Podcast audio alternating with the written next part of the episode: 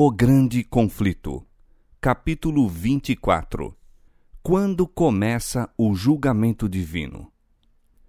O assunto do santuário foi a chave que desvendou o mistério do desapontamento de 1844.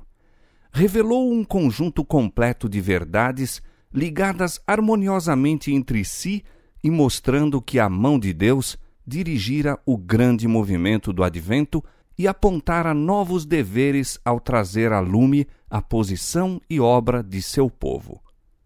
Como os discípulos de Jesus, depois da terrível noite de sua angústia e desapontamento, alegraram-se muito ao verem o Senhor, assim se regozijaram então os que pela fé haviam aguardado o segundo advento. Esperavam que ele aparecesse em glória para dar a recompensa a seus servos. Vendo frustradas suas esperanças, perderam de vista a Jesus e, como Maria, junto ao sepulcro, exclamaram: Levaram o meu Senhor e não sei onde o puseram. Então, no lugar santíssimo, contemplaram de novo seu compassivo sumo sacerdote, prestes a aparecer como Rei e Libertador. A luz proveniente do santuário iluminou o passado, o presente e o futuro. Souberam que Deus os havia guiado por sua providência infalível. Se bem que, como aconteceu aos primeiros discípulos, não compreendessem a mensagem por eles mesmos comunicada, era esta, no entanto, correta a todos os respeitos. Proclamando-a, tinham cumprido o propósito de Deus e seu trabalho não havia sido em vão no Senhor. De novo gerados para uma viva esperança, regozijavam-se com gozo inefável e glorioso. Tanto a profecia de Daniel, capítulo 8, verso 14, até duas mil e trezentas tardes e manhãs e o santuário será purificado, como a mensagem do primeiro anjo, temei a Deus e dá-lhe glória, porque vinda é a hora do seu juízo, indicavam o ministério de Cristo no lugar santíssimo, o juízo investigativo e não a vinda de Cristo para resgatar o seu povo e destruir os ímpios. O engano fora não na contagem dos períodos proféticos, mas no acontecimento a ocorrer no fim dos 2300 dias. Por este erro, os crentes sofreram desapontamento. Entretanto, cumprira-se tudo o que estava predito pela profecia e que podiam eles com autoridade bíblica esperar. Ao mesmo tempo em que lamentavam a derrocada de suas esperanças, transcorrera o acontecimento que fora predito pela mensagem e que deveria cumprir-se antes que o Senhor aparecesse para recompensar a seus servos. Cristo aparecera não à terra, como esperavam, mas conforme fora prefigurado tipicamente ao lugar santíssimo do templo de Deus no céu. É ele representado pelo profeta Daniel como estando a vir, nesse tempo, ao ancião de dias. Eu estava olhando nas minhas visões da noite, e eis que vinha nas nuvens do céu um como o filho do homem, e dirigiu-se não à terra, mas ao ancião de dias, e o fizeram chegar até ele. Daniel capítulo 7, verso 13. Esta vinda é também predita pelo profeta Malaquias. De repente virá ao seu templo o Senhor, a quem vós buscais, o anjo do concerto, a quem vós desejais. Eis que vem, diz o Senhor dos Exércitos. Malaquias capítulo 3, verso 1. A vinda do Senhor a seu templo foi súbita, inesperada para seu povo não o buscaram ali. Esperavam que viesse à terra, como labareda de fogo, tomando vingança dos que não conhecem a Deus e dos que não obedecem ao Evangelho. 2 Tessalonicenses, capítulo 1, verso 8. O povo, porém, ainda não estava preparado para encontrar com o Senhor. Ser-lhes-ia proporcionada luz, dirigindo-lhes a mente ao templo de Deus no céu. E, ao seguirem eles pela fé ao sumo sacerdote em seu ministério ali, novos deveres seriam revelados. Outra mensagem de advertência e instrução deveria dar-se à Igreja. Quando ela se houver realizado, os seguidores de Cristo estarão prontos para o seu aparecimento. E a oferta de Judá e de Jerusalém será suave ao Senhor, como nos dias antigos e como nos primeiros anos. Malaquias capítulo 3, verso 4. Então, a igreja que nosso Senhor deve receber para si, a sua vinda, será igreja gloriosa, sem mácula, sem ruga, nem coisa semelhante. Efésios capítulo 5, verso 27. Então ela aparecerá como a alva do dia, formosa como a lua, brilhante como o sol, formidável como um exército com bandeiras. Cantares de Salomão, capítulo 6, verso 10. Diz o profeta: Quem suportará o dia da sua vinda? E quem subsistirá quando ele aparecer? Porque ele será como o fogo do ourives e como o sabão dos lavandeiros e assentar-se-á, afinando e purificando a prata, e purificará os filhos de Levi, e os afinará como ouro e como prata. Então ao Senhor trarão ofertas em justiça. Malaquias capítulo 3, versos 2 e 3. Os que estiverem vivendo sobre a terra, quando a intercessão de Cristo cessar no santuário celestial, deverão, sem mediador, estar em pé na presença do Deus Santo. Suas vestes devem estar imaculadas, o caráter liberto de pecado pelo sangue da aspersão. Mediante a graça de Deus e seu próprio esforço diligente, devem eles ser vencedores na batalha contra o mal. Enquanto o juízo de investigação prosseguir no céu, Enquanto os pecados dos crentes arrependidos estão sendo removidos do santuário, deve haver uma obra especial de purificação ou de afastamento de pecado entre o povo de Deus na terra. Esta obra é mais claramente apresentada nas mensagens do capítulo 14 de Apocalipse. Além da vinda do Senhor a seu templo, Malaquias também prediz o segundo advento sua vinda para a execução do juízo nestas palavras: E chegar-me-ei a vós para juízo, serei uma testemunha veloz contra os feiticeiros e contra os adúlteros, e contra os que juram falsamente, e contra os que defraudam o jornaleiro, e pervertem o direito da viúva, e do órfão, e do estrangeiro, e não me temem, diz o Senhor dos Exércitos. Malaquias capítulo 3, verso 5. A mesma cena se refere Judas quando diz: Eis que é vindo o Senhor com milhares de seus santos, para fazer juízo contra todos e condenar dentre eles todos os ímpios por todas as suas obras de impiedade. Judas, versos 14 e 15. Esta vinda e a vinda do Senhor a seu templo são acontecimentos distintos e separados. A vinda de Cristo ao lugar santíssimo como nosso sumo sacerdote para a purificação do santuário, a que se faz referência em Daniel capítulo 8, verso 14, a vinda do Filho do Homem ao ancião de dias, conforme se acha apresentada em Daniel capítulo 7, verso 13, e a vinda do Senhor a seu templo, predita por Malaquias, são descrições do mesmo acontecimento. E isso é também apresentado pela vinda do esposo ao casamento descrita por Cristo na parábola das dez virgens de Mateus capítulo 25. A proclamação Aí vem o esposo foi feita no verão de 1844. Desenvolveram-se então as duas classes representadas pelas virgens prudentes e as loucas.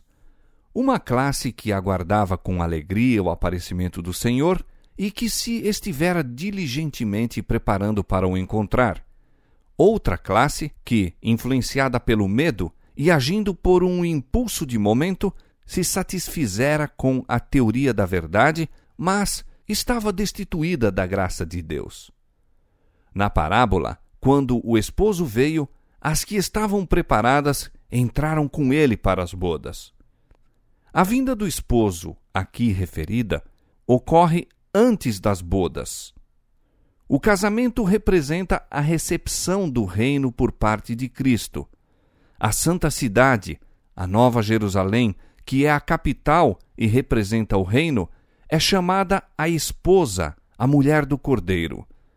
Disse o anjo a João: Vem, mostrar-te-ei a esposa, a mulher do cordeiro. E levou-me o anjo em espírito, diz o profeta, e mostrou-me a grande cidade, a santa Jerusalém, que de Deus descia do céu. Apocalipse capítulo 21, versos 9 e 10. Claramente, pois, a esposa representa a santa cidade, e as virgens que saem ao encontro do esposo são símbolo da igreja. No Apocalipse é dito que o povo de Deus são os convidados à ceia das bodas. Apocalipse 19, 9. Se são convidados, não podem ser também representados pela esposa. Cristo, conforme foi declarado pelo profeta Daniel, receberá do ancião de dias, no céu, o domínio e a honra e o reino. Receberá a nova Jerusalém, a capital de seu reino, adereçada como uma esposa ataviada para o seu marido. Daniel 7,14, Apocalipse 21, 2. Tendo recebido o reino, ele virá em glória como Rei dos Reis e Senhor dos Senhores, para a redenção de seu povo, que deve assentar-se com Abraão, Isaque e Jacó à sua mesa em seu reino, a fim de participar da ceia das bodas do Cordeiro. Mateus 8, 11 e Lucas 22, 30. A proclamação Aí vem o esposo feita no verão de 1844, levou milhares a esperar o imediato advento do Senhor. No tempo indicado, o esposo veio, não para a terra, como o povo esperava, mas ao ancião de dias, no céu, às bodas, à recepção de seu reino. As que estavam preparadas entraram com ele para as bodas e fechou-se a porta elas não deveriam estar presentes em pessoa nas bodas, pois que estas ocorrem no céu, ao passo que elas estão na terra. Os seguidores de Cristo devem esperar o seu Senhor quando houver de voltar das bodas. Lucas 12, 36. Mas devem compreender o trabalho de Cristo e segui-lo pela fé ao ir ele perante Deus. É neste sentido que se diz irem eles às bodas. Na parábola, as que tinham óleo em seus vasos com as lâmpadas foram as que entraram para as bodas. Os que, com conhecimento da verdade pelas Escrituras, tinham também o Espírito e graça de Deus, e que, na noite de sua amarga prova, esperavam pacientemente, examinando a Bíblia a fim de obterem mais clara luz esses viram a verdade relativa ao santuário celestial e a mudança no ministério do Salvador e, pela fé, o acompanharam em sua obra naquele santuário. Todos os que, mediante o testemunho das Escrituras, aceitam as mesmas verdades, seguindo a Cristo pela fé, ao entrar ele à presença de Deus para efetuar a última obra de mediação, e para, no final dela, receber o seu reino, todos esses são representados como estando a ir às bodas. A mesma figura do casamento é apresentada na parábola do capítulo 22 de Mateus, onde claramente se representa o juízo de investigação como ocorrendo antes das bodas. Previamente às bodas, Vem o rei para ver os convidados, a fim de verificar se todos têm trajes nupciais, vestes imaculadas do caráter lavado e embranquecido no sangue do Cordeiro.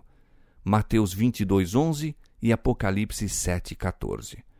O que é encontrado em falta é lançado fora, mas todos os que, sendo examinados, se verificar terem vestes nupciais, são aceitos por Deus e considerados dignos de participar de seu reino e assentar-se em seu trono. Esta obra de exame do caráter, para determinar quem está preparado para o reino de Deus, é a do juízo de investigação, obra final do santuário do céu. Quando a obra de investigação se encerrar, examinados e decididos os casos dos que em todos os séculos professaram ser seguidores de Cristo, então e somente então se encerrará o tempo da graça, fechando-se a porta para a misericórdia. Assim, esta breve sentença: as que estavam preparadas entraram com ele para as bodas e fechou-se a porta. Nos conduz através do ministério final do Salvador ao tempo em que se completará a grande obra para a salvação do homem. No cerimonial do santuário terrestre, que conforme vimos é uma figura do serviço no santuário celestial, quando o sumo sacerdote, no dia da expiação, entrava no lugar santíssimo, cessava o ministério no primeiro compartimento.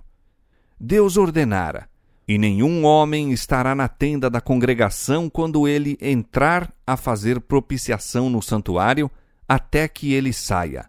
Levítico capítulo 16, verso 17. Assim, quando Cristo entrou no lugar santíssimo para efetuar a obra final da expiação, terminou seu ministério no primeiro compartimento. Mas, quando o ministério no primeiro compartimento terminou, iniciou-se o do segundo compartimento. Quando, no cerimonial típico, o sumo sacerdote deixava o lugar santo no dia da expiação, entrava perante Deus para apresentar o sangue da oferta pelo pecado em favor de todos os israelitas que verdadeiramente se arrependiam de suas transgressões. Assim, Cristo apenas completara uma parte de sua obra como nosso intercessor para iniciar outra, e ainda pleiteia com seu sangue perante o Pai em favor dos pecadores. Este assunto não foi entendido pelos adventistas em 1844 depois de passado o tempo em que era esperado nosso Salvador, acreditavam eles ainda estar próxima sua vinda. Mantinham a opinião de haverem chegado a uma crise importante e de que cessara a obra de Cristo como intercessor do homem perante Deus. Parecia-lhes ser ensinado na Escritura Sagrada que o tempo de graça do homem terminaria um pouco antes da própria vinda do Senhor nas nuvens do céu. Isto parecia evidenciar-se das passagens que indicavam o tempo em que os homens hão de procurar, bater e clamar à porta da graça, mas esta não se abrirá. E surgiu entre eles a questão de saber se a data em que haviam aguardado a vinda de Cristo não marcaria porventura o começo deste período que deveria preceder imediatamente a sua vinda. Tendo dado a advertência da proximidade do juízo, sentiam que sua obra em favor do mundo se achava feita, e não mais sentiam o dever de trabalhar pela salvação dos pecadores, enquanto o escárnio ousado e blasfemo dos ímpios lhes parecia outra evidência de que o Espírito de Deus se retirara dos que rejeitavam a misericórdia divina. Tudo isto os confirmava na crença de que o tempo da graça findara ou como eles então o exprimiam, a porta da graça se fechara. Uma luz mais clara, porém, surgiu pela investigação do assunto do santuário. Viam agora que estavam certos em crer que o fim dos 2.300 dias em 1844 assinalava uma crise importante. Mas, conquanto fosse verdade que se achasse fechada a porta da esperança e graça pela qual os homens durante mil e oitocentos anos encontraram acesso a Deus, outra porta se abrira, e oferecia-se o perdão dos pecados aos homens mediante a intercessão de Cristo no lugar santíssimo. Encerrara-se uma parte de seu ministério apenas para dar lugar a outra. Havia ainda uma porta aberta para o santuário celestial, onde Cristo estava a ministrar pelo pecador. Via-se agora a aplicação das palavras de Cristo no Apocalipse dirigidas à igreja nesse mesmo tempo. Isto diz o que é santo, o que é verdadeiro, o que tem a chave de Davi, o que abre e ninguém fecha, e fecha e ninguém abre. Eu sei as tuas obras, e eis que diante de ti pus uma porta aberta, e ninguém a pode fechar. Apocalipse capítulo 3, versos 7 e 8. Os que, pela fé, seguem a Jesus na grande obra da expiação, recebem os benefícios de sua mediação em seu favor, enquanto os que rejeitam a luz apresentada neste ministério não são por ela beneficiados. Os judeus que rejeitaram a luz dada por ocasião do primeiro advento de Cristo e se recusaram a crer nele como Salvador do mundo, não poderiam receber o perdão por meio dele. Quando Jesus, depois da ascensão, pelo seu próprio sangue entrou no santuário celestial, a fim de derramar sobre os discípulos as bênçãos de sua mediação, os judeus foram deixados em completas trevas, continuando com os sacrifícios e ofertas inúteis. O ministério dos tipos e sombras cessara. A porta pela qual anteriormente os homens encontravam o acesso a Deus não mais se achava aberta. Recusaram-se os judeus a buscá-lo pelo único meio por que poderia então ser encontrado, pelo ministério no santuário celestial. Não alcançaram, por conseguinte, comunhão com Deus. Para eles, a porta estava fechada. Não conheciam a Cristo como o verdadeiro sacrifício e o único mediador perante Deus. Daí o não poderem receber os benefícios de sua mediação. O estado dos judeus incrédulos ilustra a condição dos indiferentes e incrédulos entre os professos cristãos que voluntariamente ignoram a obra de nosso misericordioso sumo sacerdote. No cerimonial típico, quando o sumo sacerdote entrava no lugar santíssimo, exigia-se de todos os israelitas que se reunissem em redor do santuário e do modo mais solene humilhassem a alma perante Deus, para que recebessem o perdão dos pecados e não fossem extirpados da congregação. Quanto mais importante não é que neste dia antitípico da expiação compreendamos a obra de nosso sumo sacerdote e saibamos quais os deveres que de nós se requerem. Os homens não podem impunemente rejeitar as advertências que Deus, em sua misericórdia, lhes envia. No tempo de Noé, uma mensagem do céu foi endereçada ao mundo, e a salvação do povo dependia da maneira como a recebesse. Rejeitada a advertência, o Espírito de Deus foi retirado da raça pecadora e pereceram nas águas do dilúvio. Nos dias de Abraão, a misericórdia cessou de contender com os culposos habitantes de Sodoma, e todos, com exceção de Ló, a esposa e duas filhas, foram consumidos pelo fogo enviado do céu. Assim foi nos dias de Cristo. O Filho de Deus declarara aos judeus incrédulos daquela geração: Vossa casa vai ficar-vos deserta. Mateus 23, 38 olhando através dos tempos para os últimos dias, o mesmo poder infinito declara a respeito dos que não receberam o amor da verdade para se salvarem. Por isso, Deus lhes enviará a operação do erro para que creiam a mentira, para que sejam julgados todos os que não creram a verdade, antes tiveram prazer na iniquidade. 2 Tessalonicenses capítulo 2, versos 10 a 12. Sendo rejeitados os ensinos de Sua palavra, Deus retira o seu espírito e os deixa entregues aos enganos que amam.